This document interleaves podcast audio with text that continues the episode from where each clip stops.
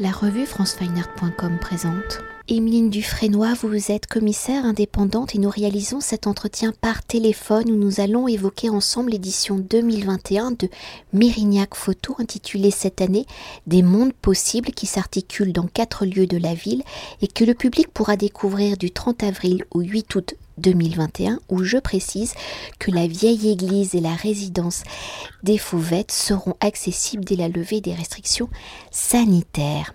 Alors s'articulant donc sur quatre lieux, la vieille église, la médiathèque Michel Sainte-Marie, la résidence des Fauvettes et le parc Vivier, en convoquant la photographie, la vidéo et l'installation, en jouant entre les espaces intérieurs et les espaces extérieurs à travers le regard d'une vingtaine d'artistes internationaux et dans ce contexte de crise sanitaire où de nombreux interdits font notre quotidien, le Festival Mérignac Photo 2021 avec le thème des mondes possibles a pour volonté de nous inviter à rêver le monde et ses représentations. Alors au-delà du rêve des mondes possibles est également une réflexion sur le paysage, sur la manière dont les photographes, les artistes explorent les territoires, se réapproprient sa cartographie, la matière de la nature, qu'il soit rêvé, réel, fictionnel ou imaginaire, qu'il soit pensé dans une dimension idéologique, poétique, écologique ou politique, qu'il soit issu de croyances ou de fantasmes, ces paysages, ces représentations étaient conçus dans le processus de réflexion et de création des artistes. Ces représentations de paysages sont donc des regards singuliers des cadres sur le monde. Alors avant de découvrir la diversité de ces paysages, de ces regards, de ces mondes possibles en tant que commissaire invité, quelles ont été vos réflexions pour que le paysage et l'habitat soient le support des mondes possibles et pour mieux cerner les enjeux de votre proposition pour vous? Qu'est-ce que les mondes possibles? Comment définissez-vous justement ces ailleurs, cet espoir de meilleurs lendemains pour moi, des mondes possibles, ça a été dans la suite euh, d'une invitation en fait de la ville de Mérignac en 2019, donc ça remonte un petit peu maintenant, au départ euh, à venir en résidence curatoriale. Et donc ça m'a vraiment permis de prendre le temps de comprendre comment euh, s'articuler la ville avec son environnement, avec les habitants, avec la manière d'être de, ce territoire, et donc de poser un petit peu des, enjeux euh, autour, euh, autour de ce qui pourrait résonner euh, sur le territoire de Mérignac. Et donc, de par l'histoire passée de la Nouvelle-Aquitaine, euh, de par son histoire présente, euh, ça m'a semblé vraiment un thème qui, qui était pertinent de développer des mondes possibles. C'est quand même un territoire où il y a beaucoup de bateaux qui sont partis, pour le pire et pour le meilleur. Aujourd'hui, c'est des avions. Enfin, il y a encore quelques mois qui s'envolaient. c'est l'aérospatial qui est pas très loin. Et, euh, et, donc ça m'a fait me poser cette question de qu'est-ce qui qu'est-ce qui nous meut en fait, qu'est-ce qui fait que euh, on a toujours cette espèce de de, de besoin d'aller de l'autre côté de la montagne, d'aller euh, de l'autre côté de, de, la mer pour voir ce qu'il y a, pour le découvrir, pour le rêver, et puis aussi parfois pour s'en emparer, pour le dominer. donc tous ces enjeux, qui soient clairs ou obscurs, on va dire, me semblaient vraiment intéressants à poser sur sur place. Alors pour euh, continuer de décrypter le thème des mondes possibles et avant de plonger dans ces regards contemporains, historiquement la création de la photographie au milieu du 19e siècle, dans ce siècle de l'industrialisation où les voyages, les grandes expéditions deviennent entre guillemets plus facile, la photographie devient l'un des outils des voyageurs explorateurs où les images récoltées deviennent des fenêtres sur le monde, la preuve de l'existence d'autres mondes. Cette dimension historique de la photographie a-t-elle guidé vos réflexions, cette dimension historique de la photographie comme objet d'un témoignage, comme représentation d'un exotisme, est-il abordé dans votre programmation et comment les artistes d'aujourd'hui se réapproprient-ils cette représentation, celle de l'ailleurs issue de notre histoire, celle de l'histoire coloniale, celle de la conquête de territoire alors effectivement, euh, ça me semblait vraiment important de croiser cette histoire de la photographie et des représentations par euh, l'image de manière générale, à la fois euh, dans euh, son ancrage historique comme vous venez de le relever, et aussi dans la manière dont ça continue aujourd'hui encore à influencer notre manière de penser le monde et par conséquence de le vivre. Pour revenir sur l'ancrage historique, c'est notamment des considérations qu'on va retrouver à la vieille église, avec plusieurs artistes qui articulent leur travail autour des archives, de la mémoire, l'histoire coloniale et la manière dont une partie du monde a colonisé les territoires, les corps et les esprits. Euh, ça va être par exemple euh, particulièrement prégnant dans le travail de Vincent Chevillon. Euh, on va aussi le retrouver par évocation au travers de la composition naturaliste. Donc déjà dans le mot naturaliste, on entend une référence au 19e siècle que présente Aurélien Mauplot, ou alors la très belle pièce vidéo de Mo Sakeng sur la grande traversée, hein, la traite, la traite noire. Et pour continuer dans cette dimension historique hein, du voyageur explorateur qui par ses images a contribué à la fabrique de réalité alternative, à l'idée d'un certain paradis, à son idéalisation, à ce désir de conquérir des lieux inaccessibles comme la Lune ou les profondeurs de la Terre ou des océans, des imaginaires également impulsés par la littérature. Alors si aujourd'hui par la technologie tous les univers terrestres sont ou semblent être accessibles, les artistes continuent de construire des paysages fictionnels. Alors entre paysages créés fictionnels et paysages réels documentaires, comment les artistes détournent-ils le réel, la réalité, à travers le regard? Comment la fiction devient-elle réalité? D'une certaine manière, on pourrait euh, convoquer euh, le statut euh, supposé de preuve de la photographie. Et euh, c'est finalement, de toute façon, assez euh, présent euh, dès qu'il est question d'archives. Est-ce que ça a vraiment eu lieu? Est-ce que c'est recomposé? Est-ce que c'est manipulé? Et donc, on va retrouver dans le travail d'artistes, euh, par exemple, comme Sandrine Elberg, euh, cette préoccupation autour de la matière de l'image elle-même. Et euh, donc, elle va, elle va prendre le papier photographique, elle va le triturer, faire des rayogrammes, des retouches, des, des montages, et elle va, par là même, nous raconter une histoire d'un voyage euh, stellaire euh, qui potentiellement aurait pu euh, se passer et qui en fait est monté de toutes pièces. C'est également ce qu'on va pouvoir retrouver dans le travail de Jennifer Niederhauser-Schlupp, qui, dans un travail qui semble d'esthétique, pour le coup, beaucoup plus documentaire que les images dont je vous parlais précédemment, reconstituer voilà, tout un, toute une entreprise d'hommes qui part, qui s'envolent, mais tout est faux, tout est, tout est monté. Voilà, ou alors euh, Guido van der Verve, euh, qui, euh, qui lui, dans sa vidéo, il fait tout le temps des vidéos performatives assez poétiques où il éprouve son corps au paysage. Et puis voilà, là, il essaye d'envoyer une fusée dans l'espace, et puis forcément, bah, ça, Et peut-être, euh, parce que vous en avez déjà dit euh, quelques mots avec le travail de Sandrine Elbert, pour continuer sur la dimension de la matérialité de ces mondes possibles, quelles sont les différentes écritures abordées par les artistes? Alors si la photographie, la vidéo, l'installation en sont les vocabulaires, comment les artistes matérialisent-ils hein, concrètement ces mondes possibles? Comment les artistes jouent-ils, se réapproprient-ils, détournent-ils les différents vocabulaires de l'image?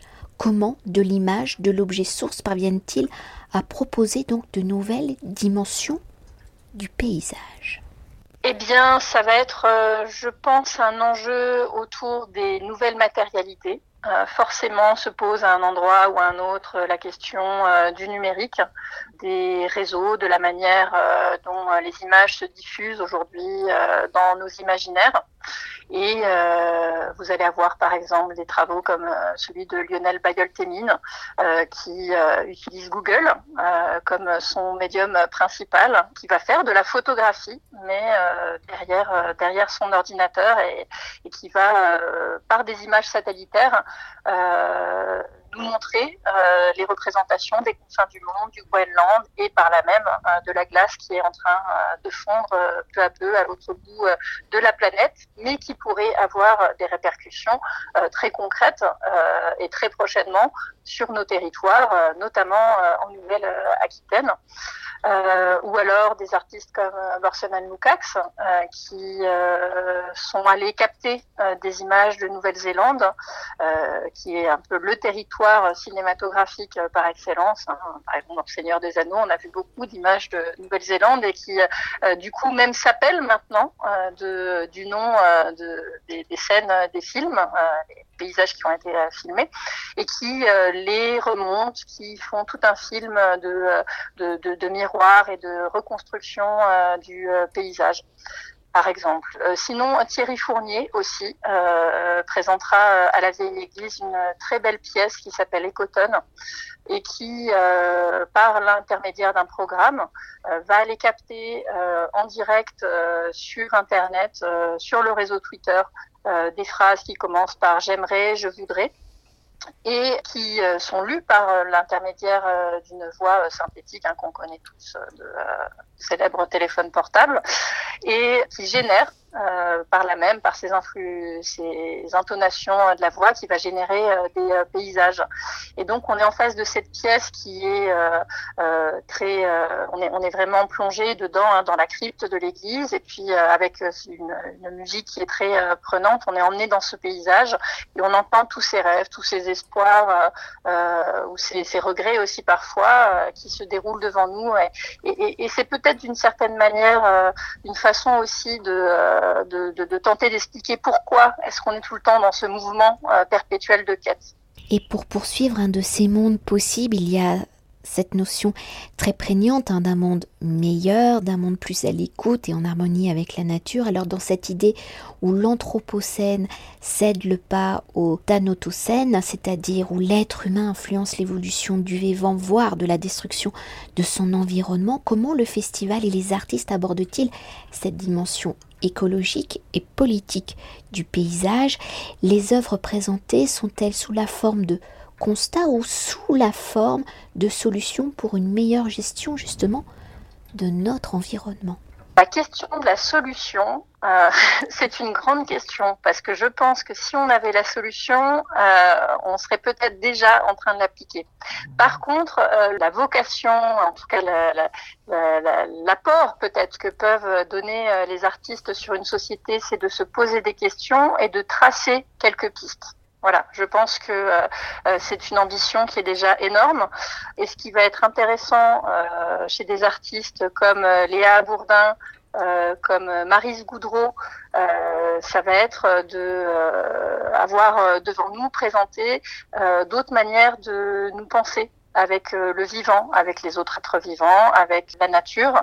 Euh, par exemple, la vidéo de Marise Goudreau, qui est euh, un travail qui est présenté en partenariat avec euh, Momenta, qui est la grande biennale de l'image de Montréal. Les Tanconautes, c'est vraiment une œuvre collaborative. C'est de nouvelles manières de travailler aussi au travers d'une démarche artistique. elle a trouvé en fait un tank à l'arrière de sa maison dans la campagne au Canada, donc de la Seconde Guerre mondiale. Hein. Et elle a décidé euh, d'associer euh, des habitants, des artistes, des curieux autour de tout un projet. Elle a fait le Festival du Temps, première et dernière édition. Et donc tous ensemble, ils ont décidé ce qu'ils allaient en faire.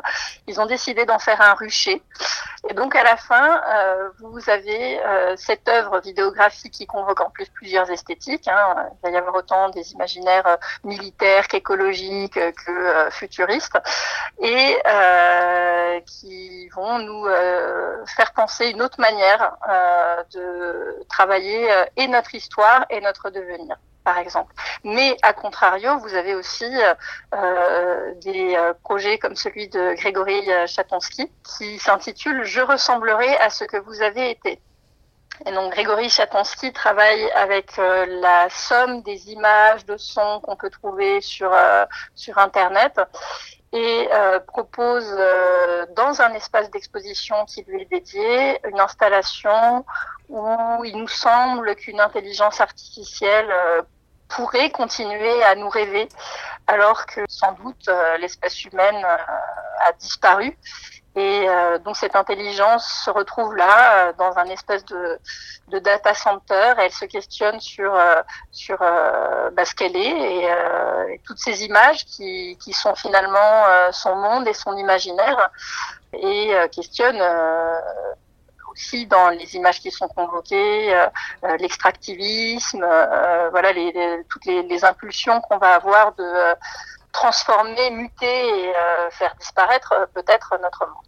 Et pour conclure notre entretien, le festival jouant entre espace intérieur et espace extérieur, comment avez-vous articulé les différentes expositions Le paysage étant au cœur des réflexions de ces mondes possibles, comment le paysage intervient-il justement dans la scénographie du festival Comment la ville de Mérignac, hein, son environnement, est-il un des acteurs de la mise en scène, donc des expositions alors la ville de Mérignac, c'est une ville qui est intéressante parce qu'elle est elle-même construite euh, en strates, on va dire, d'une certaine manière. Vous avez euh, plein de petits quartiers qui sont des anciens hameaux qui ont été euh, réunis à la fin du 19e siècle pour, pour devenir la, ville de, de Mérignac.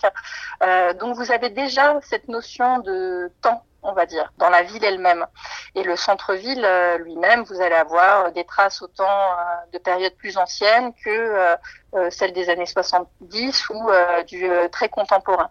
Donc c'est vrai que c'était intéressant de penser cette articulation entre les lieux d'exposition intérieure et l'extérieur.